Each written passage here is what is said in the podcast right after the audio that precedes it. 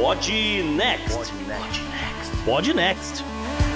Fala galera, vamos pro episódio 64 do Pod Next. Um episódio que a gente teve uma preparação meio diferente, mas vamos ver o que vai dar isso aqui. Pra isso estou eu, JP, tá o Gustavo, beleza, Gustavo? Tudo bem, JP, tudo tranquilo. Eu ia falar para você que eu estou seguindo a recomendação do Paulo Guedes hoje para racionar a minha, as minhas refeições, então eu, eu vou jantar um ovo cozido e uma azeitona. Eu racionei também, porque eu, eu não falei frase nenhuma, eu já te chamei logo, então eu também tô racionando aqui. Muito bom. E Isa, diga oi para a galera.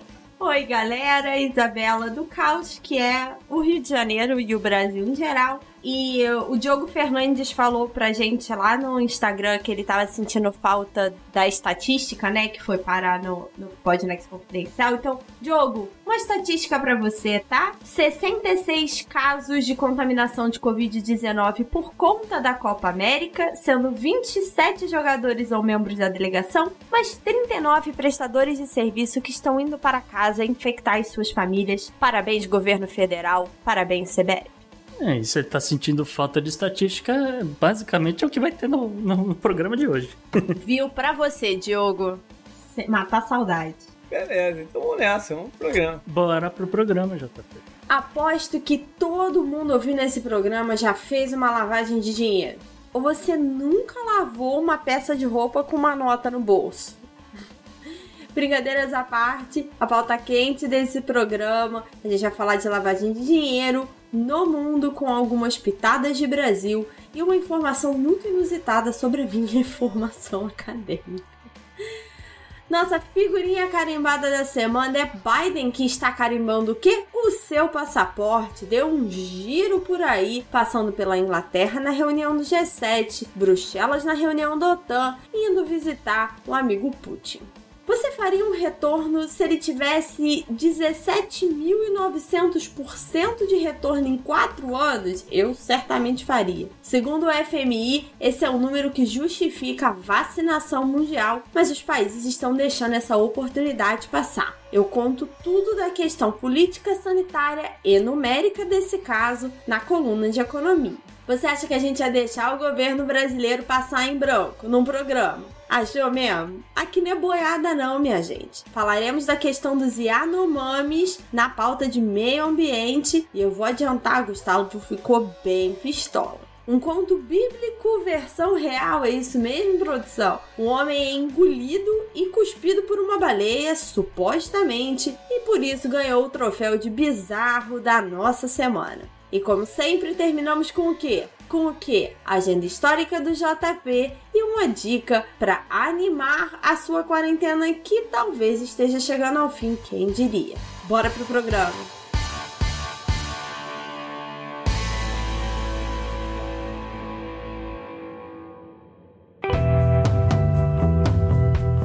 Assunto quente da semana.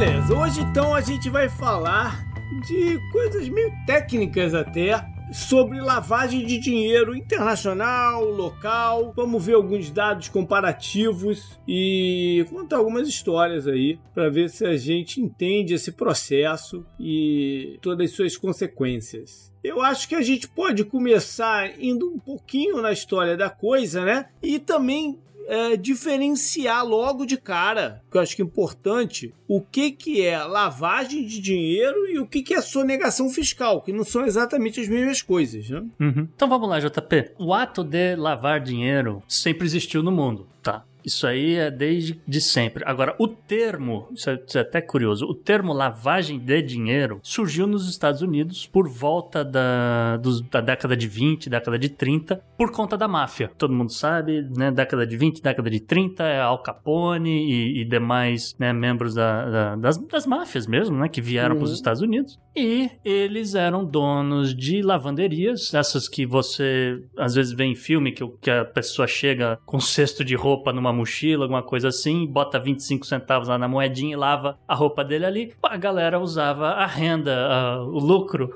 dessas, dessas lojas de dessas lavanderias para esquentar o dinheiro deles, né? Agora, hum. isso é até meio curioso, porque nos Estados Unidos, o crime de lavagem de dinheiro mesmo só foi tipificado em 1986 no governo Reagan. naquela época que a gente falou, década de 20, década de 30, eles apenas consideravam isso como evasão fiscal, Uhum. que justamente é o que vai levar né, à prisão do Al Capone. Que no fundo é, é uma evasão fiscal, né? Sim. Mas é uma evasão fiscal sobre dinheiro que não deveria existir. Essa que, essa que é a diferença, porque a sonegação fiscal é sobre transações é, normais.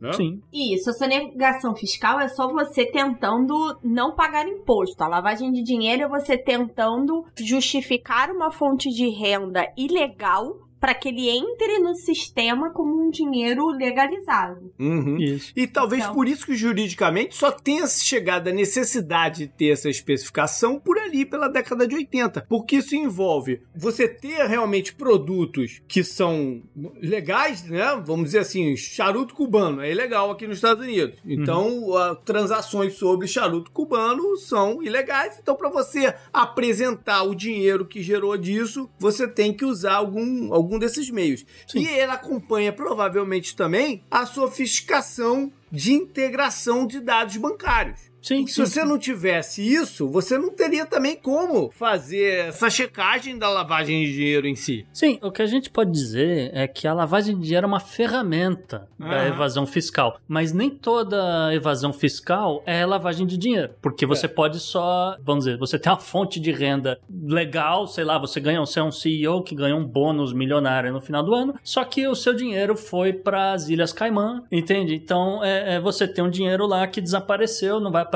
no seu, seu declaração de imposto de renda do ano seguinte. Pois é, mas se você precisar comprar um imóvel aqui usando aquele dinheiro, você tem que legalizar de alguma forma. É isso que eu ia dizer. Para mim, a evasão fiscal, na verdade, é o contrário. É um instrumento da lavagem de dinheiro. Porque se você consegue tirar o dinheiro do país, né? Estados Unidos, Brasil, etc. Levar para um paraíso fiscal e lá é muito mais fácil você fazer essa lavagem para trazer de volta. A evasão é um Não, dos não. primeiros passos e não um dos últimos. É, mas e- evasão fiscal é diferente, porque, por exemplo, vo- vo- você tem um business lá que te gera um, um milhão, vamos dizer, usar número redondo para facilitar, um milhão de, de, de reais por mês, tá? E na contabilidade, vamos dizer assim, que você se enganou e colocou um zero a menos e fez as contas todas sobre 100 mil.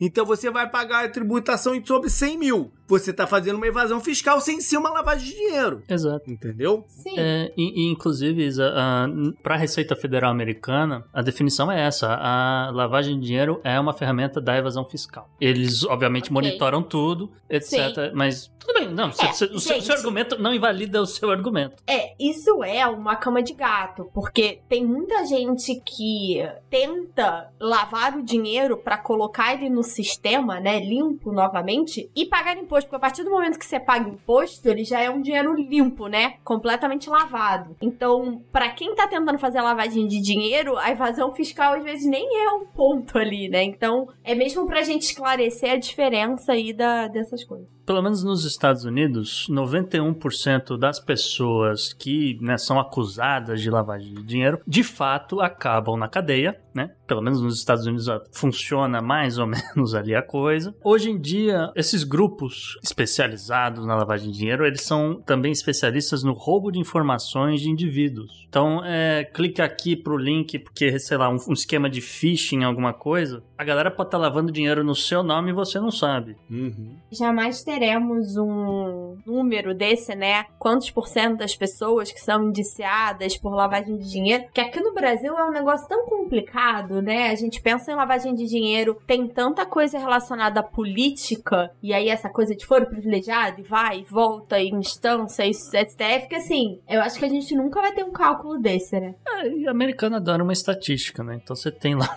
dentro do, do departamento de trabalho a galera computando esse tipo de dado do departamento de justiça. Mas olha só, tem um, tem um, um negócio aqui que eu achei bem curioso, que é um ranking elaborado com 144 países, né? Eles calcularam ali o, o risco de ocorrer uma lavagem de dinheiro nesses países para financiamento de terrorismo. A boa notícia é que a média mundial tá, tá bem ali no, no- vamos dizer, na- no que eles classificam como 5,22 num total de 10, né? Sendo 10 o maior risco de um país tá, tá lavando dinheiro para o terrorismo. Então a média mundial tá, tá decente hoje em dia, mas tem seis países com um potencial muito grande para lavagem de dinheiro e financiamento do terrorismo global. São eles o Afeganistão, a Letônia, é, Antiga e Barbuda, duas ilhas lá no meio do Uhum. Caribe, o Líbano, a Argentina e Liechtenstein. Gustavo talvez tenha acabado de descobrir uma das causas das diversas crises argentinas e ninguém nunca sacou, hein? Por que será que de tempos em tempos a Argentina tem crise? Será que o pessoal lava mais ou menos dinheiro nesse período e aí quebra? Porque vai dólar, volta dólar. Mas aí a gente ia ter o Reino Unido nessa brincadeira também, né? Quebrando aí pra lá. Porque o Reino Unido, eu já falei aqui várias vezes, o principal business dele é lavar de dinheiro internacional, né? Que isso ocorre de um, um- um país que tem 100 paraísos fiscais ligados a ele. é- É que, é que existe um monitoramento, né, JP? É, é que tá, existe um monitoramento, mas você Existe abre... a legalização das paradas que são feitas. É, é- essa, essa, essa é uma diferença também. Sim, sim, sim, É, mas o que, que você quer, o que, que você quer trazer à luz e o que, que você não quer trazer à luz. Sim, mas exato. Mas aí você imagina a situação, por exemplo, aqui, tem lá o, o cara lá no Reino Unido, ele precisa do dinheiro porque, sei lá, ele precisa financiar alguma coisa na Europa, né? Algum, alguma célula terrorista na França, vamos dizer. Aí ele compra uma fazenda na Argentina. Por que não? Ele, tem um- ele descobre um avô dele perdido lá em Córdoba. Ah, tem uma fazenda lá. Eu comprei a fazenda do, do meu avô porque, sei lá, tava devendo imposto lá, não sei o que. Ele vende a, a- a fazenda, né, superfaturada pra ele mesmo. né, e aí pega esse dinheiro, vai parar no, num Panamá da vida, só pra sumir, né? Uma, uma- dizer, ele usa uma empresa de fachada e depois esse dinheiro volta lá pro Reino Unido e vai parar na mão do terrorista. Então é por isso que a Argentina aparece aqui no ranking, por exemplo, né? O, o- não existe esse controle de pra onde, da onde o dinheiro veio e pra onde o dinheiro vai. Então, o que eu quis dizer é o seguinte: esse ranking e essa, e essa estatística é muito direcionada ao pra quem, né? E isso tira um pouco o foco do resto todo, né? Que, é- que são as Ah, não, outras não, tramões. não isenta, é, não isenta os outros. exatamente. Exatamente. né? Exatamente. E aí, eu queria até trazer um dado, uma pesquisa de 2019 disse que o país com maior risco de lavagem de dinheiro em geral é, adivinha? Adivinha? É. Brasil, gente, obviamente. Ah, Então, assim, o Brasil talvez não esteja nesse ranking por risco de terrorismo, mas lavagem de dinheiro, tamo aí. É o prazer de estar no topo do ranking, né, gente? Só que não. Aquilo, como eu falei, o que o, o, a lavar dinheiro e o controle tem muito a ver com a sofisticação e, e métodos usados pelo sistema bancário. E o Brasil ainda é um país que se usa muito o dinheiro vivo para transações.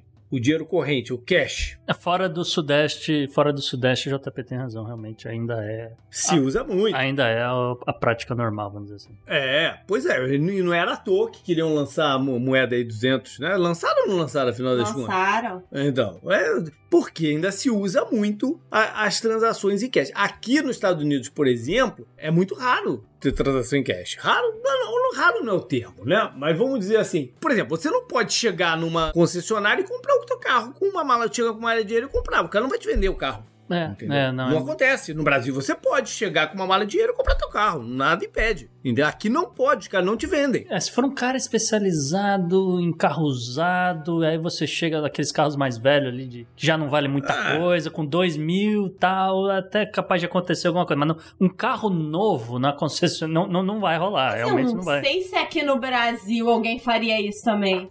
Não sei se hoje em dia fariam isso. Faz. Vou dar um outro exemplo. Eu, pessoa física, João Paulo, não posso. Qual é teu banco, Gustavo? Aqui, que você mais usa? É, mas os Bank of America. Eu não posso chegar no Bank of America e fazer um depósito em cash na conta do Gustavo. A não ser na, na do business dele, pode ser que tenha uma liberação, mas na conta pessoal do Gustavo eu não posso fazer uma um depósito em cash. Sim, você tem que ter o Entendeu? meu cartão, você tem que ter o meu cartão pra fazer isso. É, eu não posso chegar, ah, eu tô devendo aqui 200 dólares pro Gustavo, vou lá e vou fazer um depósito na conta. Eu não posso fazer isso, entendeu? Então, existem muito mais controles e barreiras pro uso do dinheiro vivo Sim. do que no Brasil. No Sim. Brasil não tem nenhuma limitação dessa. Né? É, não tem uma limitação dessa, mas se você faz depósitos acima de 10 mil, aí tem lá uns valores, né? Aquela transação precisa ser comunicada ao COAF, tá? Que é o Conselho de Controle de Atividades Financeiras, tá? Que ele é vinculado. Aí foi uma briga aqui no governo Bolsonaro, se vai pro Ministério da Economia, Ministério da Justiça, blá blá, mas ele é, na verdade, que junta essas informações e avalia se aquilo é um potencial de lavagem de dinheiro. Então, vários é, casos de lavagem de dinheiro começam com uma notificação do COAF.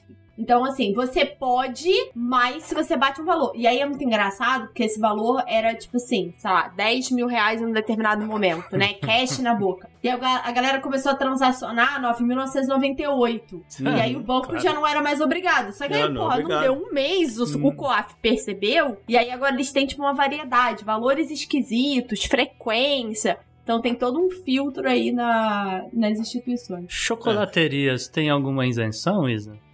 Deixa pra Olha. lá. Deixa pra lá. Aqui nos Estados Unidos, o uso do cash é um sinal de alerta pro IRS inacreditável. Né? Tanto é que, por exemplo, a, a empresa que eu trabalho aqui de turismo é, já passou por um processo de que é normal, não. O IRS de tempos em tempos faz um pede para revisar o, os números e tal. A gente entrega por calhamaço e calhamaço de papel, de invoice, não sei o quê, e tudo que eles procuram é transação em cash. Uhum. O resto, pff, se vai. Mas o que eles ficam em cima é transação em cash e querem saber o porquê de cada uma. Não, e eu ia dizer, JP, desde os anos 90 aqui nos Estados Unidos, você não consegue chegar no banco e falar: olha, é, eu sei que eu tenho, sei lá, um milhão, 300 mil na minha conta, eu quero tirar, sacar tudo. Você não consegue. É. Você comunica, você vai, não sei o quê. Aí eu, eu, eu, vem um agente do, do FBI perguntar se não tem ninguém sequestrado, entendeu? Uhum. Por isso que você precisa desse dinheiro. É, porque em teoria não tem necessidade de você ter é. cash. Pois é. é faz é transferências é para cima e para baixo. E... Mas, mas, enfim, continuando aqui na, nas nossas listas, olha só. Eles estimam que pelo menos 175 milhões de dólares foram lavados por organizações vinculadas à Coreia do Norte. Né? Uhum. A gente sabe que a Coreia do Norte tem um milhão de sanções e restrições de transações bancárias, etc, etc. Mas existe aqui fundos que meio que compensam esse, essas sanções e acabam realizando transações para o país. E assim, né, Kim Jong-un consegue uhum. comprar comida, porque Sim. senão não tem como. De alguma forma ele tem que fazer. Sim, né? né? É, sendo que realmente são sanções pesadas, proíbe empresas de, né, de, de, de, realizar qualquer tipo de negócio com, com Pyongyang, que tipo de coisa, né? Mais um dado aqui curioso: a Flórida. A Flórida é o estado hum. com o maior número de pessoas condenadas, ou pelo menos a média de condenados, pela prática de lavagem de dinheiro. Abraço pro presidente Trump aposentado lá. mas, em Maralago. Mas acho que não tem mais a ver com o histórico de entrada de, de, de drogas por Miami, por Pode aquela área, provavelmente. Né? É, e justamente também, logo depois da Flórida, você tem o Texas. O, Texas. Né? E aí, o Arizona deve vir ali perto também, é, lá. Que é justamente como você falou, são os cartéis de drogas. É por isso que vocês moram na Flórida, gente? Essa é uma pergunta que não quer calar. Ficou aqui no ar, eu tenho que perguntar. Rapaz, eu só lavo aqui meu quintal, cara, que fica com uma poeirada danada de é, terra. É, eu tô precisando trocar a máquina de lavar roupa, você nem me fala. É. Não tem nada a ver com isso, não. A gente já trouxe também algumas, algumas considerações em outros programas, como por exemplo Hong Kong né? Que a gente suspeitava que seria um, um, local de. pelo número de empresas offshore que tem lá, então não sei o que, seria um local de lavagem. E, e talvez por isso até que a China é, esteja interessada em migrar boa parte dos negócios de, de Hong Kong para Xangai e para outros lugares, mas essa, é essa, é uma questão bem complexa. Mas você tem, por exemplo, a situação do Caribe. Uhum. Que, é, que quando, quando você fala em qualquer lugar do Caribe, primeira coisa que te vem na cabeça, quer dizer, segundo, primeiro praia, segundo, pô, esse daí tem uns bancos aí esquisitos. É, eles são considerados no Brasil, por exemplo, paraíso fiscal, né? Então, porque existem vários acordos de tributação, se você tem dinheiro em outro país, como é que você declara? E aí, se você tem dinheiro nesses países declarado, você paga um imposto até mais alto do que é, seria normalmente. A Suíça tá nessa também? Deve estar, tá, né? A Suíça não. Ela não é considerada um paraíso fiscal. Não, antigamente, quando se falava em dinheiro escondido, o primeiro lugar que vinha na cabeça era a Suíça. É, a ideia do paraíso fiscal é que, na verdade, é um país onde as empresas não pagam imposto nenhum, ou Uhum. muito pouco, ou que seja muito fácil você fazer lavagem de dinheiro. E aí, conforme a Suíça, ela vem tentando sair um pouco, né, dessa imagem de ser um lugar de esconder dinheiro, e ela entrou em alguns acordos com a União Europeia. Não todos, esse é um dos motivos que a Suíça não, não adotou, por exemplo, todas as medidas, né, bancárias da União Europeia e tudo mais, mas é, não, a Suíça não é considerada um paraíso fiscal pela lei brasileira. É, porque a galera daqui faz a lei brasileira não deve interessar muito. Mas enfim, é, de qualquer jeito, o, o Caribe é uma coisa engraçada, né? Porque a gente tem que. É isso que a estava falando, por isso que eu trouxe. Porque a gente tem que diferenciar o que que é incentivos fiscais que essas ilhas dão, né? E o que que é dinheiro sujo que entra para lá com, com que fins. Porque essa questão da sonegação fiscal e tal é uma questão muito curiosa, né? O que que é ético, o que que não é. Isso é tudo muito curioso, porque não é à toa que grandes empresas têm departamentos enormes, né, de, de, de jurídico financeiro Uhum. e, e fiscal e tal, porque estão né, buscando formas de pagar menos imposto. E, e o Caribe tá aí. E essas questões éticas são curiosas. Por, por exemplo, as companhias de, de cruzeiro, que foram muito afetadas na, na, na pandemia. né? Os cruzeiros ainda estão parados. Né? Sim, sim. Ou os que estão saindo como teste já estão tendo algumas sinalizações negativas também. Sim, sim. Enfim. E aí me chamou muita atenção quando as empresas de, de, de cruzeiro quiseram ajuda, auxílio do governo americano, né? Para se manter e tal e tal. E é muito curioso, porque nenhuma dessas empresas, de- dessas companhias, tem como sede os Estados Unidos. Hum. A Disney Cruise, por exemplo, viaja com bandeira da, da, da Bahamas. A Carnival, não sei qual é, mas nenhuma delas tem. A Royal Caribbean, se não me engano, é República Dominicana ou é Caimã, sei lá, nenhuma delas viaja com bandeira do, do- dos Estados Unidos. Mas na hora de pedir o arrego, Claro. vão pro governo, né? Aquela coisa do conceito do, do, do liberal que, pô, o lucro tem que ser privatizado e o prejuízo socializado. Mas enfim, é meio que por aí, porque é uma cara de pau inacreditável, né? Você, você não paga um puto de imposto porque você tem a tua sede lá no Bahamas e vai, vai lá pedir de socorro. Essas ilhas também, por exemplo, tem uma galera que compra propriedade em Bahamas. Compra uma ilhazinha lá em Bahamas ou uma coisa Pedaço de assim praia. É. Na verdade, eles não estão comprando só a propriedade. Uhum. Eles compram, tem empresas que fazem isso. cara. Eles compram todo um planejamento fiscal para a pessoa Sim. fazendo isso. Entendeu? A desculpa é a propriedade que você compra lá. Mas eles estão fazendo todo. ele- Eles administram o teu planejamento fiscal. Uhum. Então, é- é- existe uma linha muito tênue aí em cima do, do, do, do, do- do que, que é legal e o que, que não é legal. É, talvez isso explique, né, como a gente falou aí, Antiga e Barbuda ser utilizada pelo terrorismo. É. né? Você compra E um pedaço de um praia. lugar que é, é. é, dona, vai ver o dono é o cara na Al-Qaeda. Pois é.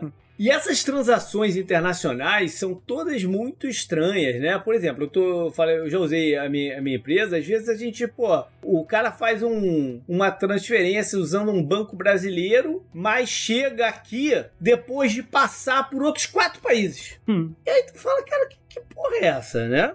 E aí passou por Dubai, passou por não sei aonde, até chegar por aqui. É, existe, é o que eu tô falando, existe muita coisa aí no meio do caminho que deixa a gente meio assim do, do por que que isso aí é legal. Sim. Não, que a quem interessa essas coisas serem legais.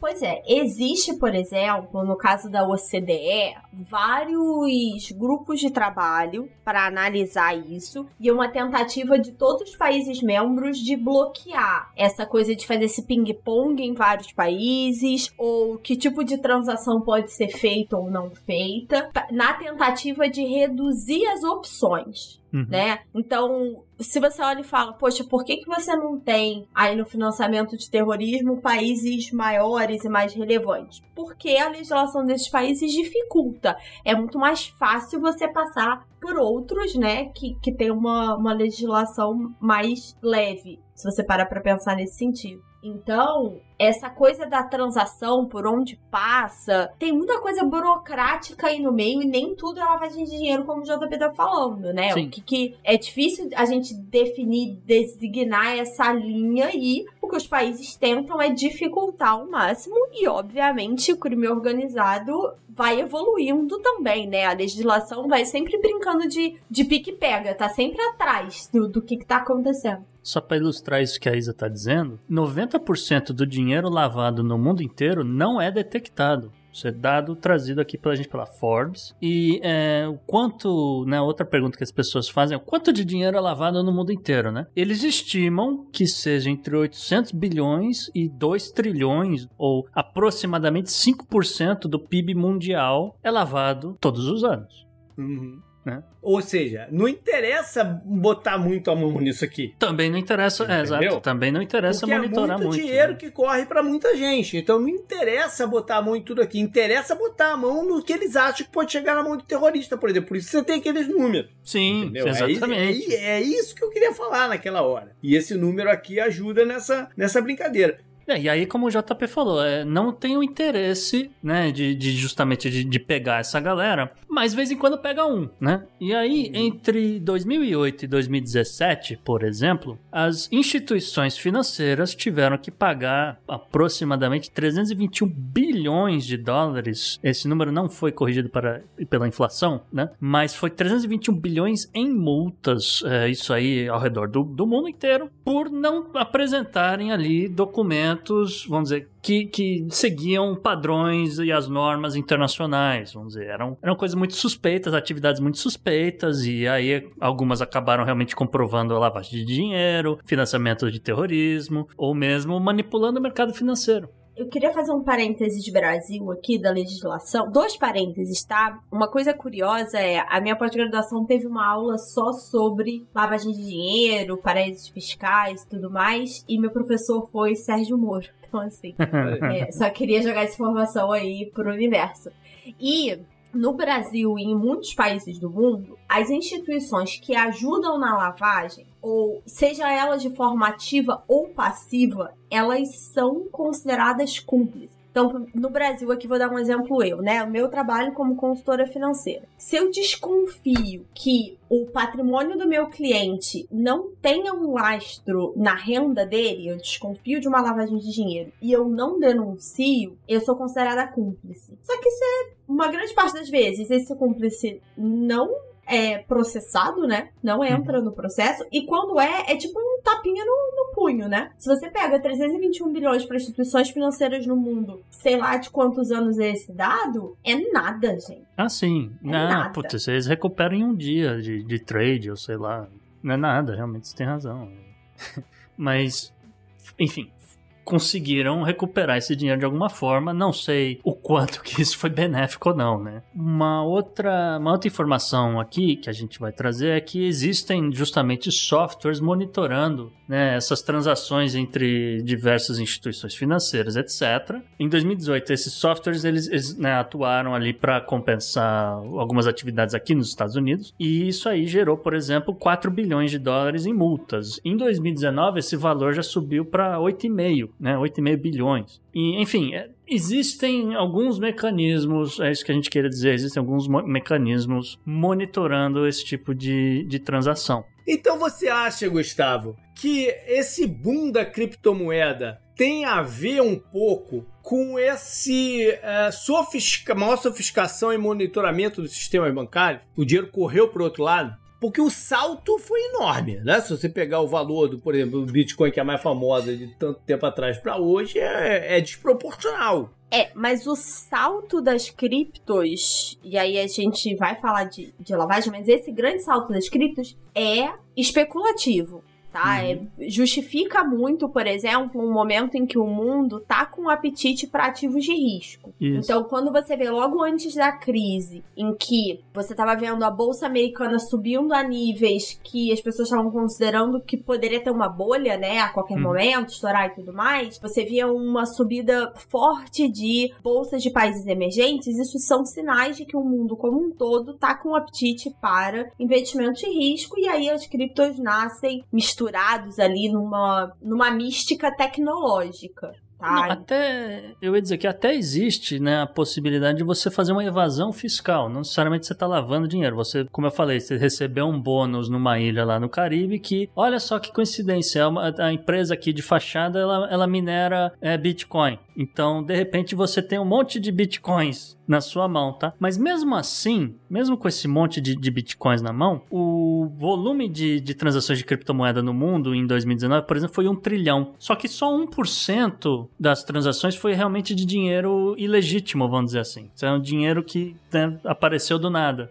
Mas eu não sei se eles têm como controlar isso. Ah, Por exemplo, agora a gente teve esses casos aí dos hackers da pipeline e das outras Os pagamentos foram feitos em criptomoeda. sim. Né? Foram feitos E em depois Bitcoin. você não tem como lastrear o, o, como- Exato. onde essa moeda e vai você parar. não tem né? como, como ver pra onde é que foi parar. E, é, é, uma, é um tipo de sonegação. Então, eu- o que eu acredito é o seguinte: o primeiro momento em que as criptomoedas ganharam força, na verdade, foi na Deep Web. Então, quando você tentava comprar e vender produtos ilegais na Deep Web, para você não ter esse rastreamento, né, de moeda, questões bancárias, a gente começou a falar de crime. Isso não necessariamente é uma lavagem, porque ninguém está tentando devolver esse dinheiro para o sistema de uma forma legítima. Uma grande parte dessas transações continuam no mundo do crime, ali circulando sem nunca voltarem ao sistema legal bancário. Isso é uma coisa que a gente precisa esclarecer, gente. Dinheiro de crime que nunca volta para o sistema não sofreu lavagem. É, não, e eu ia falar, ia até complementar um pouco o que o JP falou, porque na verdade é o seguinte, a, a criptomoeda, ela é rastreável, o difícil é saber quem é o usuário, porque o usuário realmente ele é meio anônimo. Agora, você sabe para onde está indo a cripto, você sabe de onde ela veio antes, você olha o blockchain, você sabe, ah, ela originou de tal lugar. Eu sei, mas em, em algum momento esse dinheiro tem que virar alguma coisa concreta. Não. Na cripto, não. A cripto não, você tem razão, porque a Nigéria, é, por exemplo, é, é um dos lugares que mais tem feito transações em cripto, né? Não é ainda uma, é uma, é uma parada paralela, mas Ok, mas a, a pessoa, quando cai na, na mão da, da- de uma pessoa física, esse cara vai transformar isso em dinheiro ele fazer outras coisas em algum momento. Não necessariamente, não. Porque uma das ideias da cripto, na verdade, um dos valores da moeda é ser coisa de transação, né? Ser um meio de transação. Então, não necessariamente esse cara vai sacar isso em reais, dólares ou a moeda de onde ele estiver para Uhum. fazer uma transação no, no comércio, de onde quer na economia real que ele estiver. Ainda mais falando de cripto, e a gente entra, por exemplo, rapidamente na ideia de El Salvador, ah, a gente aceita Bitcoin como meio de pagamento. Qual é a lógica disso? É pra lavagem de dinheiro? É para quê? Não, é simplesmente, eu acho que é uma forma de entrar na moda, né? A gente já falou do presidente deles ali, que é meio doido, né? Tem umas ideias meio loucas. Pra mim, uma quê de moda é, é um quê de trazer fluxo financeiro pra dentro do país, porque você Isso não sim. precisa mais fazer câmbio. E aí tem Uhum. gente falando que é uma forma de emitir moeda. Então, assim. Quando também. você troca um real por um bem, ou, né, a pessoa do outro lado trocou esse real por. Não. Então, se você tá tentando usar essa cripto pra comprar e vender qualquer coisa como meio de transação, o que ainda é difícil, mas existe, ele não necessariamente precisa transformar isso em nada Dinheiro- da economia real. É, não precisa virar dinheiro vivo, que é o que você falou. Olha, a- por exemplo, o Elon Musk voltou atrás do, do negócio lá da, da- do de aceitar Bitcoin na compra de Tesla, né? Foi até um anúncio que fez essa semana e já subiu de novo a moeda. Ah, porque ele falou que aceitaria se a matriz energética fosse mais limpa. Aham, Exatamente. é Ele, basicamente o que ele tá dizendo, é, basicamente o que ele tá dizendo é comprem nossos painéis solares com sua cripto também, né? Ai, gente, quem dá conta de Elon Musk cripto? Ninguém. Mas é justamente isso. Você não necessariamente você vai, você vai pegar um montante de dinheiro que você não, não vai declarar no imposto de renda, você transforma isso em, em, em cripto, você transforma isso diretamente no, no, num Tesla, por exemplo, entendeu? Num painel solar. Você não vai jogar esse dinheiro de volta para uma conta pessoal ou alguma coisa do Tudo tipo. bem, JP. mas vamos, vamos usar um exemplo que eu usei, usei lá atrás. Num- numa transação de, de tráfico de cigarro cubano, de charuto cubano, entendeu? Que vai rolar em criptomoeda. Em algum momento, isso tem que chegar na mão do, da galera, de pagamento da galera que tava, tá enrolando lá o charuto, pô. Entendeu? Em algum momento isso vai chegar. Mas aí ele passa pelo processo de lavagem. E aí ele é transferido para um outro lugar, é feita uma transação fictícia e É, vai não. sair o dinheiro lá na ponta. Mas em algum Mas- lugar vai sair. Mas Sim. ele não precisa ser, JP, uma coisa direta. E também Exato. tem uma coisa, entre o dinheiro que você tem que pagar pro Não, é óbvio que não é um cigarro, pra um, mas, a, a- mas um percentual vai sair. entre o dinheiro que você tem que entregar pro cara que tá enrolando cigarro e aí os seguranças no meio do caminho, né? Até pro contador que tá fazendo a lavagem de dinheiro pra você, o doleiro que tá fazendo a lavagem de dinheiro pra você, existe ali muitas outras formas de você justificar essa fonte. E tem que ter alguma forma de entrada. Então, vamos dar aqui um exemplo, né? A gente falou de, de coisas que negociam em dinheiro aqui no Brasil. Você precisa ter um negócio, nem que seja de fachada, para você mentir o faturamento. E ali já tem uma entrada de dinheiro vivo. E você pode continuar circulando com cripto ou continuar no dinheiro eletrônico, né? Que você nunca transforma isso em dinheiro vivo nenhum bem, simplesmente circulando pelas instituições financeiras legais ou paralelas. Ah, E, e outra, né? A, a Receita Federal, a- os órgãos, os órgãos da Polícia Federal mesmo, no, no mundo inteiro, um pouco mais no- nos Estados Unidos e na Inglaterra, eles conseguem fazer a mesma coisa. Da mesma forma que você consegue rastrear o cripto, saber, olha, ele saiu, ele passou por todos esses lugares. Né? Você não sabe qual deles é o cara que tá fazendo aí a, a lavagem ou quem que é o, o contrabandista, mas você sabe por onde passou. Eles já conseguiam fazer isso com as wire transfers da vida no- na década de 90, entende? Você não sabe se a- aquela empresa lá no Panamá realmente vende chapéu ou charuto cubano, JP. Mas você sabe que a empresa existe. Então você até conseguir ir lá verificar, não sei o que, é outra parada. Realmente é. É verdade. Entende? Então. Pra fechar então, a cripto do Vasco foi pra frente ou não foi? A gente já falou que é uma coisa de segunda, tá? Nesse caso, 14 posição de segunda. Deixa eu conferir aqui o brasileiro da Série B, porque eles estavam perto da zona de rebaixamento da Série B. Vocês estão de parabéns, hein, Botafoguense. Ô, Botafoguense não, que Botafoguense tá bem, Vascaíno. Eu ia dizer que a cripto do Vasco deve ter caído, porque agora o He-Man não é mais vascaíno. Pois é, é, no caso é uma cripto de segunda ba- 2,15, tá? Tá certo. Up next. Ah, Next. E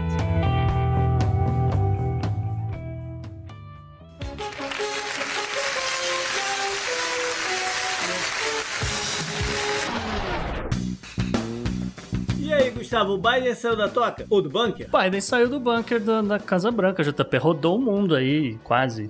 Vamos lá, É a o. primeira vez, né? Primeira viagem, é, a primeira grande viagem do, do Óbvio presidente que tá, a americano. gente tá, tô falando, tô brincando, tava no meio da pandemia, desculpa, mas é, é relevante. É claro, não, pelo amor de Deus. Olha só, é, o presidente americano ele foi para a Europa, aí passou os últimos, o que, mais ou menos uns 10 dias, perambulando por diversos países. A primeira parada dele foi justamente na Inglaterra, ele foi para a região da Cornualha e ele foi participar justamente do G7. Né? Então não foi só ele, obviamente, né? O primeiro-ministro do Japão, né? Angela Merkel, aliás, o último G7 de Angela Merkel, aquela coisa. E a galera foi lá, conversou, tirou foto oficial, né? Você tem aquela foto que parece o, o pódio do, da, da Olímpica, a, a coisa lá toda. Mas enfim, ficou. Vamos lá, aqui alguns destaques do G7 desse ano, né? Ficou definido que o grupo vai formar realmente uma frente unida que vai brigar, né? Vai, vai, vai lutar contra ameaças da China e da Rússia. Aí. Ame- ameaça é uma palavra meio vaga. O que, que ele quer dizer com ameaça? Não, não, eles falaram ameaças tanto comerciais quanto bélicas. Realmente ali é, é tudo, é guerra comercial e, e- e realmente guerra militar. Porque justamente é, a gente tá falando aqui de questões da Ucrânia, a gente tá falando é, é bem curioso isso questões daí, de né? Taiwan, sim. É, é bem curioso, porque se você, você botando isso num bolo só, mas dá pra você fazer uma diferenciação aqui, né? A Europa precisa da ajuda dos Estados Unidos pra bater de frente com a Rússia e os Estados Unidos meio que precisam da Europa pra bater de frente com a China, curioso. Sim, sim. É, mas ali a ideia, a ideia também, né, é mostrar que existe uma nova, uma reaproximação entre os Estados Unidos e a União Europeia, ou pelo menos a elite da União Europeia, né? Por conta de dos últimos anos, Donald Trump, as pessoas sabem, né? Ficou acordado a cobrança do imposto mínimo global para empresas. O valor estabelecido foi em torno de 15%, mas por algum motivo o acordo não prevê a inclusão da China. é global, pero nem tanto. Provavelmente porque aí cada país vai estar tá taxando a China nas áreas que né, eles mais vamos dizer, competem ou têm dificuldade de competir, aquela coisa do aço chinês e por aí vai. É, a gente vai voltar a falar desse imposto mínimo global para empresa só para esclarecer, gente. Você tem muitas empresas, como o JP citou, né, que são nativas, vamos dizer, dos Estados Unidos, mas registram sede em outros países para pagar menos imposto. Por exemplo, é o caso da Irlanda, né, que hoje tem uma cota ali perto de 10% para empresas. Se eles conseguem estabelecer esse mínimo global, vários países grandes que perderam essas sedes ao longo dos anos, especialmente os países do G7, vão conseguir reaver e aumentar obviamente, a sua questão fiscal, né? Sua captação fiscal precisa combinar com os países que têm taxas abaixo de 15%, né? Que não estão no G7. É, eu... a gente tá falando de lavagem de dinheiro, né? Mas não é, quero. É, a não... questão da China é porque você não vai ter uma empresa americana que vai tirar a sede dos Estados Unidos para ir para a China, né? Não é isso. Faz sentido, como o Gustavo falou, vai ser uma decisão meio ad hoc, cada país vai ali fazer acordo bilateral, vai taxar do jeito que quiser, mas porque ele é um player meio irrelevante nessa lógica. O pessoal foge pra Irlanda, para alguns paraísos fiscais tudo mais, que, de novo, ninguém combinou com eles que vai ter esse, imposto é, mínimo. Eu, eu ainda tô meio cético com relação a isso, mas vamos ver no que é que vai dar, né? Um outro ponto curioso é que não houve qualquer acordo para determinar, vamos dizer, uma data ou pelo menos um ano, para encerrar o uso de carvão para geração de energia. Isso foi meio que uma coisa que as pessoas estavam aguardando, até por conta da Agenda Verde, a Agenda Verde crescendo na Europa, Japão. Né? Mas ainda não chegou nesse ponto. Não, é. Em contrapartida, eu tenho que falar isso, entre as propostas para privatização da Eletrobras no Brasil, está previsto expandir a matriz de carvão no Brasil. Eu não vou falar mais nada. Seguindo aqui, houve um acordo que foi anunciado, que foi o fim da vamos dizer, uma trégua, não, talvez não seja o fim, vamos falar que foi uma trégua entre a Europa e os Estados Unidos por conta alguns, algumas tarifas que estavam sendo cobradas, parte de retaliação naquela coisa do, do Trump de novo, tarifas sobre aço, alumínio, os Estados Unidos provavelmente vai reciprocar e também questões com relações a, a disputas, disputas é, por subsídios de, de empresas né, do setor da aviação, né? Então Boeing e Airbus que estão numa briga para ver quem que recebe mais ou menos subsídio e uma processa a outra, né, o tempo inteiro. Então, enfim, ficou acordado que a gente vai parar de brigar por conta disso. A boa notícia, JP, é que vai baixar a tarifa sobre importação de vinhos aqui pra gente, tá? E em contrapartida, vai baixar as tarifas é, sobre os cigarros exportados pelos Estados Unidos. Saindo do Reino Unido, cruzando né, justamente o Canal da Mancha, o Biden foi para Bruxelas, na Bélgica, para a cúpula da OTAN. A cúpula da OTAN, ele fez lá um, um, discurso falando várias coisas, de novo, tentando reintegrar, aí porque né, justamente a OTAN tem muito mais países do que o bloco europeu, ou mesmo o G7, aquela coisa. E aí ele justamente falou sobre a retirada de tropas do Afeganistão, que já está meio que andando, né, pelo menos no, no, com relação à OTAN, né, a gente sabe a Alemanha tirando lá suas tropas, esse tipo de coisa, mas rolou um, um encontro que estava meio que meio que esperado, mas meio que fora da agenda, sabe? Foi aquela coisa de, ah, já que você tá indo, você tem uma hora para falar comigo, que foi justamente o encontro entre o Biden e o presidente da Turquia, o Erdogan, e mais uma vez... Se encontraram numa barraquinha e vendia batata frita. Quase isso, é. E aí eles meio que conversaram novamente sobre as questões do F-35, que estão aí parado no pátio da, da Lockheed aí há um tempão, não sabe para onde vai, aparentemente a, a, iria ser incorporada a Força Aérea Americana, mas de novo, de novo Erdogan veio, veio reclamar disso, aproveitou para reclamar questões é, sobre uh, reconhecimento de genocídio armênio, não sei o quê, e a gente não sabe os detalhes, mas até onde a gente sabe, não deu em nada. A única coisa que a gente sabe é que Erdogan novamente saiu da reunião e ele estava lá, ele elogiando o sistema de mísseis, o S-400 russo, né? Justamente o motivo pelo qual os Estados Unidos não quer entregar seus F-35. E aí, saindo de Bruxelas, o Biden foi até Genebra, na Suíça, e né, justamente ali o encontro, o grande esperado encontro entre o presidente, ou se quiserem chamar de Kizar, Vladimir Putin, e né, sentaram, conversaram, e é né, sempre bom lembrar, esse já é o quinto presidente americano desde que ele tomou o E poder. vale a pena mencionar que eu brinquei lá no começo que o Biden saiu do, do bunker, mas o mesmo vale pro Putin, que Sim. parece que o Putin estava super em super lockdown. Sim, Ele tá há muito tempo que ele não dá as caras do lugar nenhum, ele tá em super lockdown, ele saiu pra isso também. Ele é bobo com os números que a gente deu na estatística dessa semana? Nem um pouco. A diferença é que o palácio que ele fica lá na Rússia tem quilômetros de, de corredores, né?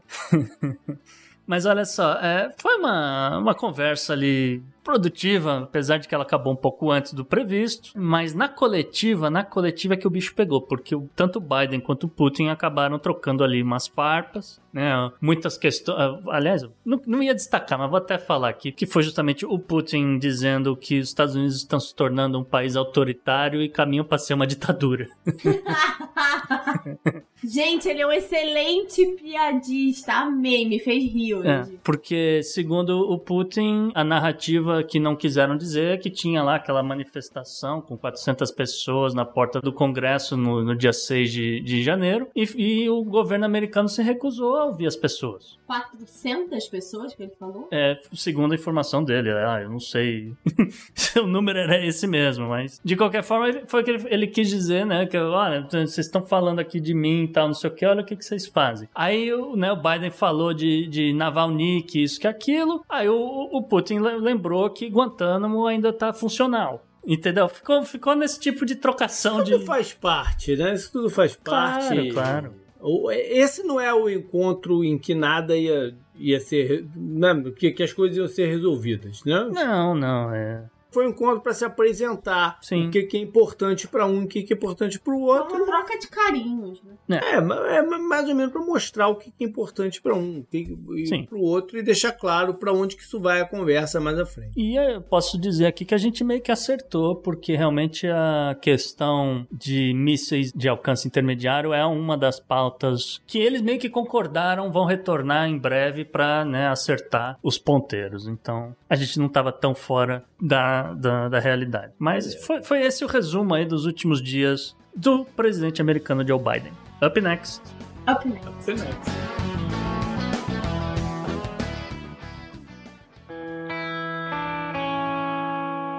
Economy. Economy. Economia mundial.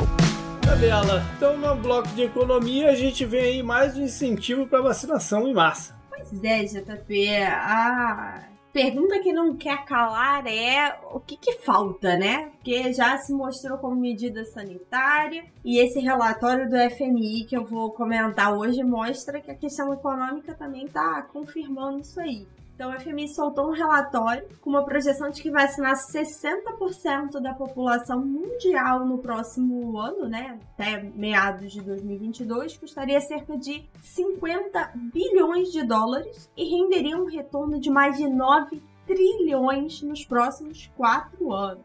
Então, assim, é, é bizarro deixar passar uma oportunidade, gente. Eu vou citar alguns números, assim, é, é muito louco. Então, Logo no começo desse relatório, se vocês quiserem ler, a gente disponibiliza o link para vocês. É um relatório de 54 páginas que mostra bem no começo um pilar importante que eu já citei aqui antes: políticas sanitárias de combate à pandemia. Também são políticas econômicas. Porque a crise econômica, a incerteza, não vai acabar enquanto a pandemia não estiver sob controle.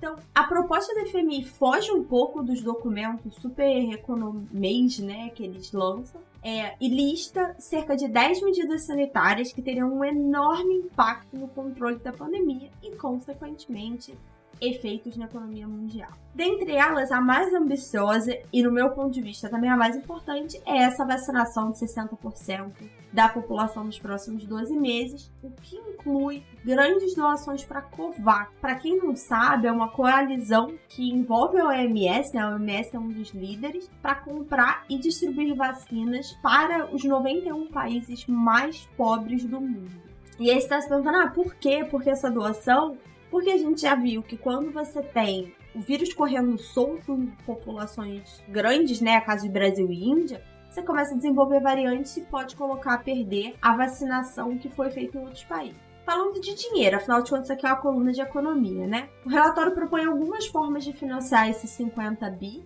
e os resultados eu peguei os números, né, que eles soltaram, tanto no relatório do FMI quanto numa reportagem da The Economist, para trazer uns cálculos, gente. Então, as medidas custariam 50 bilhões, resultariam em 9 trilhões nos próximos 4 anos. Isso é um retorno de quase 18 mil por cento até 2025. Se alguém virar para mim e falar que tem um investimento com retorno de 18 mil por cento, eu nem pisco. Eu vendo a mãe, sabe? Mas o, o negócio é o seguinte: o problema aqui eu acho que é como conceituar esses 50 bilhões. Né? Porque um, se, você, se você pensar como investimento é uma coisa, o problema é que o, tem muita gente considerando isso como custo e não como investimento. Exatamente. E aí é que trava a parada. Esse é um dos pontos do relatório do FMI, que os países precisam olhar isso, né, como um gasto que vai ser feito agora para um retorno de longo prazo. E também não é uma coisa linear, isso aqui são projeções, tá?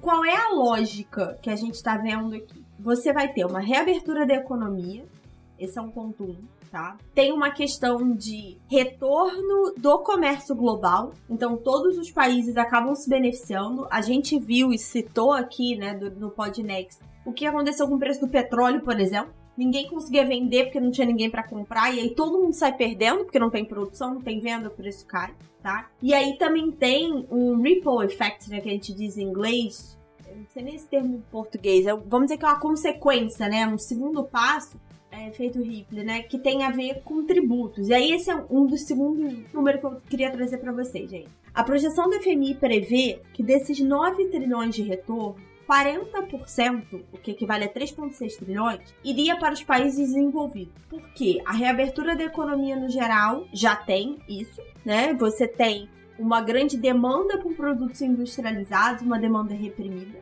E, além disso, esses países levariam mais um trilhão de dólares extras por tributo, só por essa melhor movimentação da economia. Então, os países mais ricos teriam um resultado de 4,6 trilhões só para ele. Então, como o JP falou, ah, isso é um custo. Se o G7 assumisse os 50 bilhões necessários, dá um retorno de 9 mil por cento. Mas sabe como é que de repente comunicaria melhor? Ao invés de 9 trilhões em ganhos nos próximos 4 anos, se eles comunicassem quanto que seria em perda se não rolar os 50 bilhões em de custo, entre aspas, da vacinação. Eu acho que ficaria mais compatível a história do que falar do, do, dos 50 bilhões com o que vai ser gerado, entendeu? Eu acho que é um cálculo impossível. Pois é. Porque se você não tem a vacinação em massa, que a gente provavelmente não vai ver, tá? Eu tô trazendo isso aqui uhum. pra vocês verem números no geral, né? Não, não vai ver. Quer ver um exemplo de por que, que não vai ver? O Haiti, por exemplo, recusou receber vacinas desse, desse fundo, desse COVAX. Sabe-se lá por quê? Os caras recusaram. Então, realmente, realmente você não vai ver. É, mas se você tem só o Haiti que não vacina, né? É diferente se você tiver, por exemplo, vários países africanos com populações mais maiores que podem passar por ondas como a gente viu no Brasil e Índia, que vão desenvolver outras cepas que podem ser tão ou mais mortais e que podem não estar cobertas pelas vacinas que estão sendo aplicadas agora em 60, 70% da população europeia e americana. Então a lógica é a seguinte: o investimento que hoje está sendo, vamos dizer, egoísta, né? Ah, não, eu vou investir só no meu país para reabrir a minha economia pode ir por água abaixo quando você olha o estado global. Porque, ah, ficou tudo bem. Você vai voltar a, a ter o fluxo global de pessoas, que nunca mais vai ser o mesmo, né? Mas vai reaver uma parte, e aí vem aí o meu dado da abertura. Por que, que a Copa América é uma coisa absurda? porque você não sabe que novas cepas são essas que estão circulando. Até agora só encontraram a variante Brasil, mas daqui a um tempo não vai ser. E aí, olhando para números, JP, eu acho que é um, um, número. Esse dado já é da, da The Economist, não é nem da, da FMI. 50 bilhões é 0,13% do PIB do G7, que se reuniu semana passada e nem citou esse tema. Então, assim, a sinalização que a gente teve, teve uma sinalização um pouco melhor do G20, mas aí já você já envolve China, Rússia e o buraco é mais embaixo. No G7 veio nada basicamente nada. E aí, essa, essa reportagem da The Economist marcou um ponto que eu achei muito interessante. A negação, a negativa, né, dos países do G7 de fazer esse investimento ou de fazer um movimento, falar, beleza, não vou cobrir os 50, né, que nem é a proposta da FMI, mas eu vou fazer grandes doações, eu vou fazer um gesto maior, é, na verdade, a perda de oportunidade de fazer uma propaganda gigantesca de valores e livre comércio. Não é isso que passa pela cabeça dos caras. O que passa pela cabeça dos caras e que provavelmente eles ainda não formataram é tudo que eles vão exigir em troca disso aí. Pois é, e aí a gente começa, e aí o JP puxou vários pontos aí. O FMI diz que isso deveria ser uma coisa que num primeiro momento não exige absolutamente nada em troca, porque já vai ter esse retorno financeiro. Mas não é essa a cabeça dos caras. Né? É. O que eu acho curioso é, a gente falou, o Gustavo puxou aí a questão do Biden, ah, vai ter a questão de tributação de empresa, não envolve a China. Então, assim, tá na cabeça sim a questão China e Rússia. Então, Uhum. se eles fossem um pouquinho mais espertos, né, eles conseguiriam enxergar que fazer, se você imagina, se você tem a União Europeia e os Estados Unidos liderando uma campanha mundial de vacinação, com doações, com testes, com desenvolvimento, e você não tá vendo nenhum movimento dessa maneira de China e Rússia, por exemplo, cara, é uma sinalização incrível. De novo, só que não, né? A gente tá vendo outros números rápidos aqui. O Gustavo não brincou quando a gente falou de Estados Unidos e Reino Unido estão sentados em doses muito além do que eles precisam. O Reino Unido comprou cinco vezes mais doses do que ele precisa para imunizar toda a sua população. Então, não tenho certeza que a gente ainda não vai precisar de uma terceira dose, Isa. É, no caso do Reino Unido são cinco doses, né? É, De é. AstraZeneca, vai matar a criatura, porque a AstraZeneca, do jeito que tá dando reação, Mas olha só, eu, eu tô, tô levantando isso porque hoje saiu um- uma informação terrível lá da Indonésia. Eu ando olhando muito a Indonésia porque eu acho que lá é o próximo grande epicentro aí depois da Índia. Acho que foram quase 500 médicos vacinados com a Sinovac. Todos eles pegaram Covid e mais de 10% teve que ser hospitalizado. Então, eu fico olhando pra isso. Se tem um lugar que não tem vacina, que tem 300 milhões de pessoas em várias ilhas espalhadas, tem a potencial de sair uma variante nova dali. E, levando em consideração que a Indonésia tem petróleo a dar com pau e vende pra China, Estados Unidos e Japão, a chance desse troço espalhar pro mundo inteiro rapidinho, né? Vai acontecer. Eu, infelizmente, tô de olho e, e vai. Enfim, espero que não. Pra mim, o mais frustrante, eu acho que não é nem as políticas erradas, né? Ah, poxa, você tá vendo o Reino Unido sentado em cinco vezes o número de doses, porque vai que precisa dar a quíntupla dose de vacina. Pra mim, o pior é a não ação. Ah, sim. É inanição, né? Eu acho que essa é a minha grande raiva até do governo Bolsonaro. Além de todas as merdas, é a falta. Até de fazer uma merda, né? OpenX. Penex. Up, né?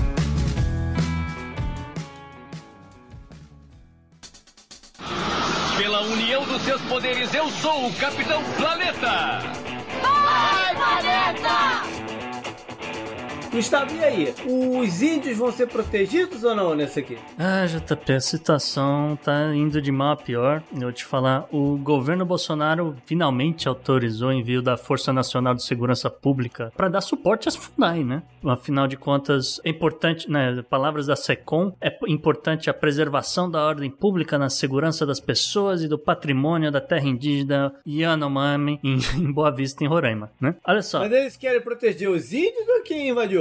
Ah, eu não, eu não faço ideia. Eu, eu só ficarei feliz se parar de morrer gente lá, JP. Porque desde abril de 2021, a tribo Yanomami tem sido frequentemente atacada por garimpeiros armados. E é aí que entra o problema da FUNAI. A FUNAI não, não tem arma, né? Não tem como proteger as pessoas, né? Então é aí que entra a Força Nacional, que aparentemente vai ficar lá só por três meses. Então a galera, os garimpeiros vão tirar férias, é isso. Mas olha só, numa coincidência incrível, foi justamente em abril de 2021 que os Anomani denunciaram que o CESAI, CESAI é um órgão do Ministério da Saúde, que estava trocando ouro dos garimpos para vacinar os garimpeiros de Covid. E aí a vacina não estava chegando nos índios. E aí, segundo a tribo Yanomami, recentemente ao menos duas crianças foram encontradas mortas. Supostamente, né, é difícil provar, mas provavelmente foi o que aconteceu, por conta de né, um ataque armado de garimpeiros. Eu queria lembrar as pessoas que a terra Yanomami, ela tem aí 9,6 milhões de hectares. E às vezes as pessoas não têm noção quanto é 9,6 milhões de hectares. Eu não quis criar uma unidade nova, eu simplesmente vou dizer que a terra Yanomami é aproximadamente do tamanho do estado de Pernambuco. Se você não, nunca foi a Pernambuco, é mais ou menos do tamanho do estado de Santa Catarina. Se você mora fora do Brasil, é do tamanho da Coreia do Sul. E nessa área do tamanho da Coreia do Sul, você tem 27 mil pessoas.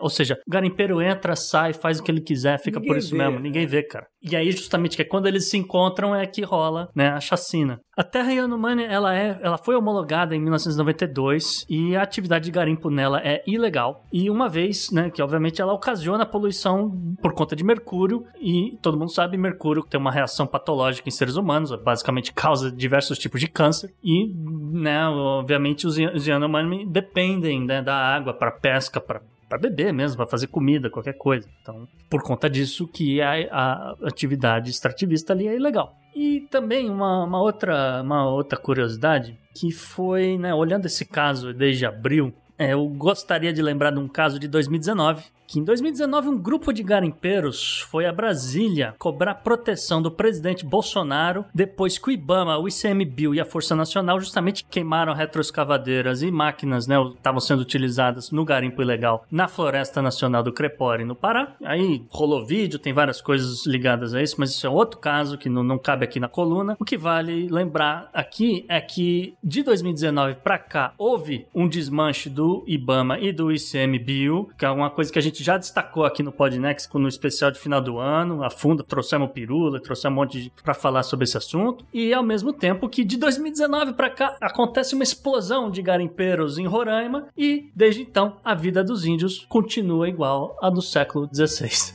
Up next. Up next.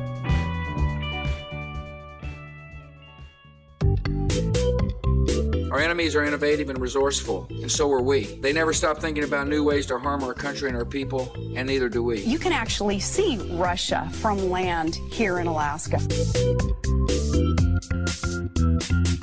De natureza para natureza, mas agora é quase um caso bíblico, Gustavo. Ah, eu não sei se é uma, uma história da Disney, se é um caso bíblico, eu sei que.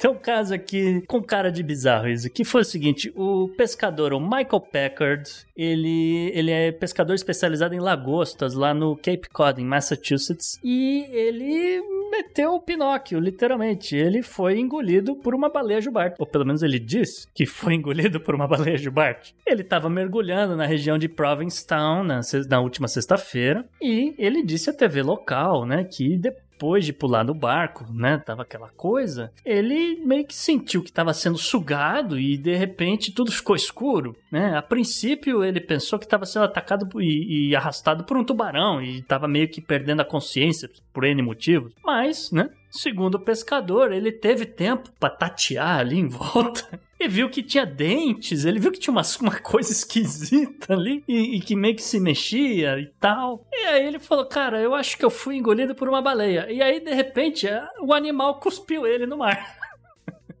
Caraca, que história é essa, mano? Loucura. Isso é história de pescador, não, cara? O cara é pescador, né? Pois é, a gente tá tentando levar aqui, é, papo é sério, papo é sério. Não, mas pois é, tem, tem jeito disso acontecer? Então, JP, isso aqui é meio curioso. Tudo bem, o cara foi resgatado, esse tipo de coisa. Mas, assim, é um evento extremamente raro uma pessoa ser atacada por uma baleia desse tamanho. Mas pode acontecer, é plausível, vamos dizer assim, né? A região do Cape Cod, ele, ela é conhecida por ter muitas baleias de Bart. Inclusive, é uma das coisas para você fazer em Boston no verão. Você consegue pegar um barquinho e ver baleias. Eu recomendo, eu fiz isso, achei muito legal. Mas olha só, uma baleia jubarte, uma baleia dessa grande, ela realmente ela consegue abrir a, a boca em mais ou menos 90 graus e ela vai engolir tudo que tá ali no meio, cara. É, é, são, são centenas de litros de água, entendeu? É, é uma caixa d'água inteira. Uhum. O cara vai junto, né? Animais, comida, vai tudo numa vez só. Mas o cara é grande, né? Pois é, aí eu não. Fica meio que assim, né? Putz, mas e o cara. Ele tateou o dente, pô. É um papinho meio estranho. Tem muita. Então. Muita gente desconfia aí do nosso Capitão Ahab, porque ele apresentou, ele não apresentou muitos machucados, entende? Se ele tivesse sido realmente mordido, talvez ficasse preso no meio de um dente, não sei, né? Mas não, o cara tava só ali meio Na escoreado. versão dele, ele tomou só uma linguada da baleia. Foi uma lambida de, de, de, de baleia e não ficou traumatizado, que é a parte mais surpreendente, né? Porque a gente sabe que o Capitão Ahab nunca mais parou de perseguir a Moby Dick. Mas ele apareceu no mesmo dia, ele apareceu no dia dia seguinte? Como foi que gerou? Por que, que ele gerou a, a história? Ele chegou a ficar desaparecido realmente e, e ele foi encontrado flutuando no mar desacordado. Realmente isso aconteceu. É, eu ia dizer que se ele tomou só a lambida da baleia, cara, me incomoda a lambida do meu cachorro. Imagina na baleia do Bart. Mas é isso, acredite se quiser aqui no Podnext. Imagina se esse cara ficar preso no dente da baleia e aí é um momento Disney que a baleia vai no dentista e fala: Doutor, eu tô com uma coisa me incomodando aqui. E aí é um pedaço de ser humano entre os dentes. Imagina o fio dental, as coisas de dente. Beijo, dentistas ouvintes desse podcast. pois é, essa é up next.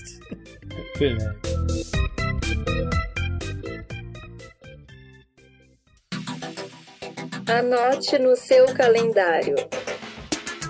JP, e a agenda da semana? Então, vamos começar com um cancelamento, que é, seria no dia 23 de junho, o festival de Glastonbury, na Inglaterra que é um dos maiores do mundo, festival de música. Né? Junta nos seus dias de evento, junta-se aproximadamente 200 mil pessoas. E já havia sido cancelado ano passado, por causa da pandemia. E esse ano estavam na dúvida se iam conseguir realizar ou não. O governo do Reino Unido já até permitiu eventos como esse a partir do dia 21 de junho, ou seja, poderiam. Né? Mas acabou que operacionalmente não deu. Eles até pensaram em transferir para setembro mas não rolou. Tá cancelado o Glastonbury. A Eurocopa tá rolando na Europa, estádios cheios, viu, JP? Mas é na Itália, né? Não, não, é, não é no Reino e Unido. é mais fácil de, de, operacionalizar o futebol do que isso aqui de última hora, de repente, né? É, bom. Eles acharam por melhor. Festival de rock em Glastonbury é lama, drogas e enfim. Pois é. Não tem, não tem como não aglomerar. Então eles acharam melhor cancelar pelo segundo ano. É, em termos de eleições, no dia 20 rola o legislativo da Armênia, a Armênia de novo. Pois é. E eles vão eleger lá seu parlamento, não, aquela história toda que a gente trouxe mais uma vez no follow-up do Confidencial que tá rolando por lá nos bastidores. Uhum. No dia 21 de junho também tem eleições do legislativo, dessa vez do Gibraltar. Né? Aquele hum. pequenininha possessão da Inglaterra, que briga com a Espanha e tal, não sei o quê. O fato é que eles vão votar lá e são e é curioso, são 17 cadeiras no parlamento lá. Eu imaginava menos. Local. Pois é.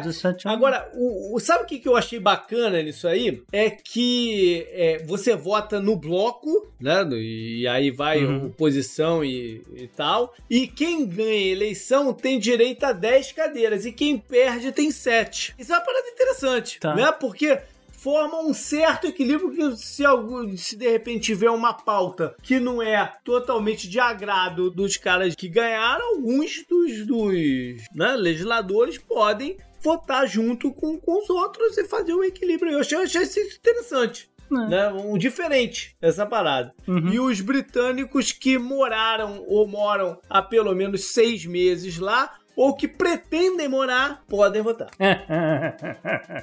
Ou seja, a galera, se quiser se registrar. Tem massa aí pra fazer um monte Porra, de coisa. Tava, né? tava botando fé no Gibraltar, é, JP. É, é, Cacete, é, bicho. no dia 25 de junho, tem eleições em Aruba, hum. a ilha do Caribe, que ainda faz parte do reino da Holanda, dos Netherlands. País e ela é. É, ela é governada por um governador, né? E, e mas tem seu parlamento também. E aí são 21 membros que serão eleitos. Bora então para a agenda histórica. E separei algumas paradas aqui que eu achei interessantíssimas. Hum. É, no dia 21 de junho de 1911, o general, presidente, enfim, várias coisas mexicano Porfírio Dias, ele anunciou um alto exílio em Paris. Olha que beleza. ele, esse cara, ele cumpriu sete mandatos de presidente no México. No total foram 31 anos à frente do governo. Ele era um militar, ele teve uma participação importante numa das intervenções francesas lá no México, combatendo e tal. E ele é autor de uma frase maneiríssima que traduzindo aí do, do, do, espanhol e do inglês e tal, é mais ou menos assim: pobre México, tão distante de Deus, mas tão perto dos Estados Unidos. Esse é um clássico, né? Bom, Aí chega 1910 e ele decide concorrer mais uma vez, né, para presidente. E ele autoriza que um cara concorra contra ele, um cara de se chama Francisco Madeiro. Não sei se tem parentesco aí com, com, com a galera do Brasil e tal que tem o mesmo nome e tal, não sei, não vou não vou entrar nesse mérito. Esse cara que era que, que dividia várias dos mesmos conceitos. O, o Porfírio Dias era um liberal. Né? esse cara também. Ele era da indú de, de, certa indústria ativista lá do México e tal. Mas em algum momento eles se desentenderam. Que o Porfírio Dias mandou ele em cana. E ele, durante a eleição ele estava preso. E o Porfírio Dias depois, o partido anunciaram que eles venceram as eleições quase que de forma unânime. Né? O que deu margem para várias contestações aí do próprio Madeiro e tal, e do grupo grupo dele, que acabou gerando de fato uma grande revolta. Rolou um negócio que chamava Plano de São Luís Potosí, que era uma, já uma, uma revolta de verdade e tal,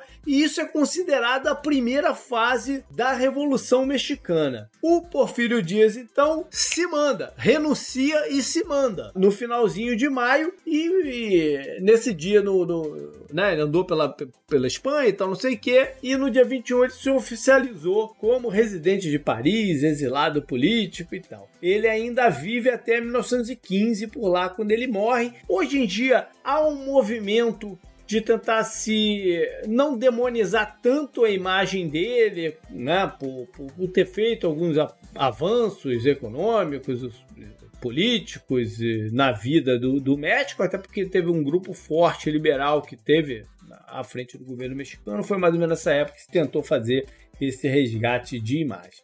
Junho 22, 1986. Foi o dia que Dom Diego Maradona fez o gol de mão contra a Inglaterra. La mano de Deus. Durante a Copa do Mundo, meteu, levantou a mãozinha e tchump, mandou a bola lá pra dentro. Isso é muito bacana porque a gente andou falando aí de, de Malvinas, né? E, e Argentina e Inglaterra foi o primeiro encontro oficial deles pós Guerra da Malvina. Então existia uma, uma rivalidade que extrapolava o, o futebol, né? E, e, não deixou de ser um tremendo de uma de um sentimento de, de, de vingança, de mal para o povo argentino esse gol.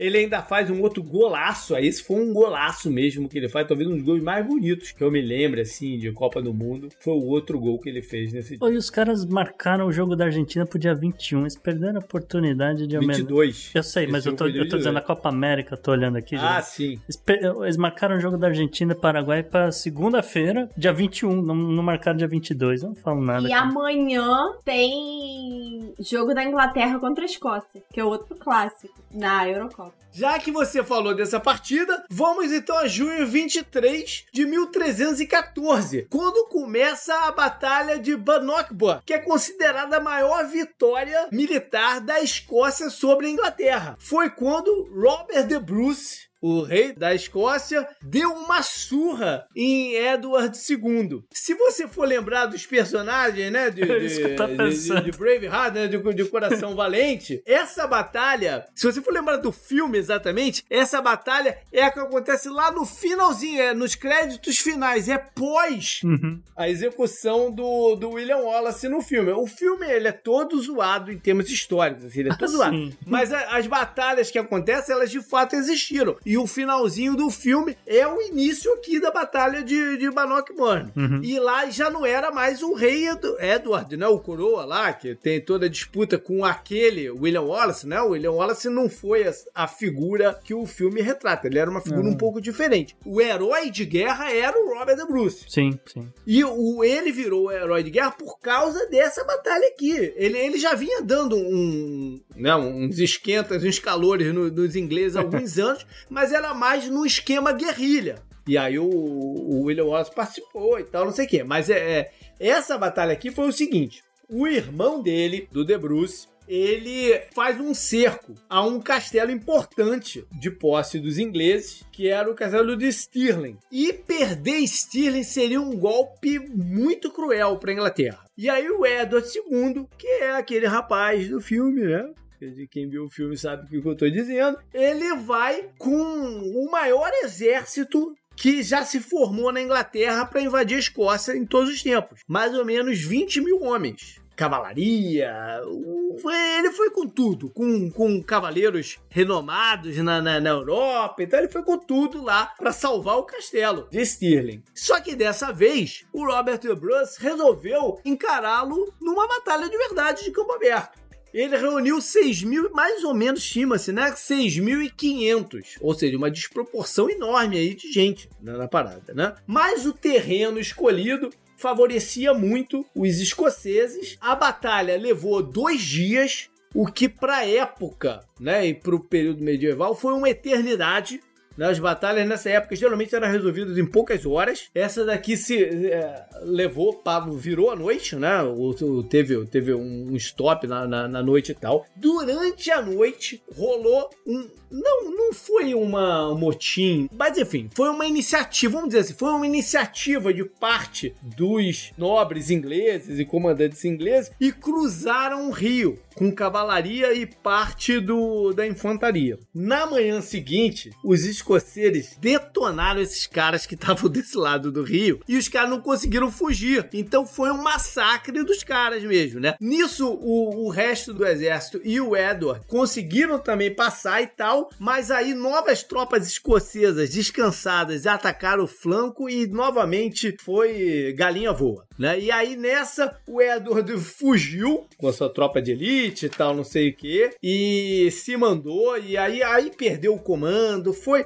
Estima-se que as baixas do lado inglês foi cerca de 9 mil homens, quase 50% do, do, do, exército. E pouquíssimas baixas do lado escocês. Foi a maior vitória, o Robert de Bruce virou um mito, os ingleses nunca mais desafiaram ele, né, pessoalmente. A popularidade do, do Edward II, em contrapartida, despencou, né? Eles recuaram, o, os escoceses começaram a saquear o norte da Inglaterra direto e tomaram um castelo lá, que era importante e tal. Acabou que rolou uma grande troca de prisioneiros, de nobres que, que os escoceses fizeram prisioneiros, e os ingleses deram para eles um, um, castelo lá também importante, mas devolveram a mulher do Robert de Bruce, as irmãs dele, a filha dele e um bispo famosão lá da Escócia, que todos eles estavam há oito anos presos pelos ingleses. Ou seja, o Papa tentou ajudar em um acordo e tal, não sei o quê, mas isso vai demorar anos ainda para se ter a definição de, de fronteira. Mais ou menos 14 anos para se ter a, definição de fronteiras da Escócia e tal pós essa batalha. JB, breaking news.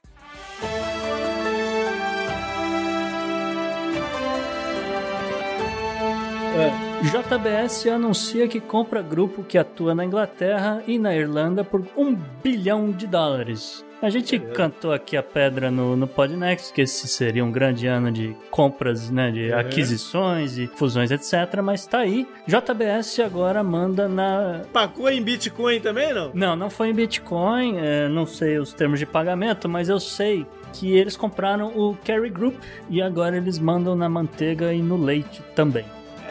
Up next. Up Esse eu recomendo para você. E para fechar nosso programa, o clássico Dica da Semana, que é sua dessa vez, JP. Rapaz, e veio a calhar porque a minha filha se amarra em bagunçar toda a minha estante de livros, né? E dessa vez eu resolvi dar uma leve organizada, tá, tá bagunçada ainda, mas eu dei uma leve organizada e me deparei com um livro de fantasy, de fantasia, que eu li há muito tempo atrás. Não vou reler, mas vou vou dar aqui como recomendação. Se chama Tigana, escrito por Guy Gavriel Kay. Esse livro é um livro, eu, eu tenho, que, tenho que dar aqui um, uma parada, é um livro de difícil leitura, não é um livro fácil. Eu sei que existe versão em português dele, não sei se é fácil de encontrar. Mas é lá no link da Amazon provavelmente tem e tem a, a, a, em inglês também. Tá, já disponível no nosso Linktree, versão português. Isso aí. Esse fantasy é um fantasy pesado, mas de que quando eu terminei de ler, não foi, de novo, não foi fácil, mas quando eu terminei de ler, deu uma satisfação imensa, porque é uma tremenda história de resistência porque é um, é um pedaço de terra que foi ocupado por conquistadores e feiticeiros e tal, e os caras botaram uma magia tão pesada na parada que o, o, o a galera natal não conseguia nem lembrar o nome da região. E quando os caras, né, se, se libertam e tal, é muito bacana. Vale a pena a, a leitura. Isso aqui que ele chama de high fantasy ou isso aqui é baseado num uma coisa assim mais europeia? Como é que é a pegada dele, JP? Não, ele, ele, ele não é baseado em europeia, não. Mas ele é um fantasy mais cinzento, né? Cinzento, não é aquela entendi. coisa de Tolkien, né? Ah, tá. Mas quem tiver a oportunidade aí de encontrar e tiver com o espírito certo pra ler, vai fundo. Beleza. Bom, galera, foi isso então. Valeu aí por estar com a gente. Valeu a galera que nos apoia e nos prestigia e, no- e assina o Podnext Confidencial. A gente sempre gosta de feedbacks, né? Que mande pra gente, de conteúdo e de tudo mais. Se não fosse a galera assinando, não teria programa. Precisamos alcançar nossa meta, estamos chegando perto e vamos nessa. Mande aí suas mensagens, suas críticas, sugestões, tudo mais. Pode ser por e-mail, pode ser pro contato arroba opodnext.com, mas também troca uma ideia com a gente pelas redes sociais. No Twitter, por exemplo, o meu direto é o JP underline Miguel, mas também tem o Gustavo no arroba gu, underline rebel. E pra mim, no arroba Bela Fontanella no Twitter. E, obviamente, você fala direto com a gente no arroba Opodnext, tanto no Twitter quanto no Instagram. E se for assinante, manda sua mensagem, seu recado lá no Telegram que a gente toca aqui. Faz muito tempo que a gente não ouve, cara. É verdade. Bora lá. Valeu! Valeu, um abraço. Tchau, galera. Até semana que vem.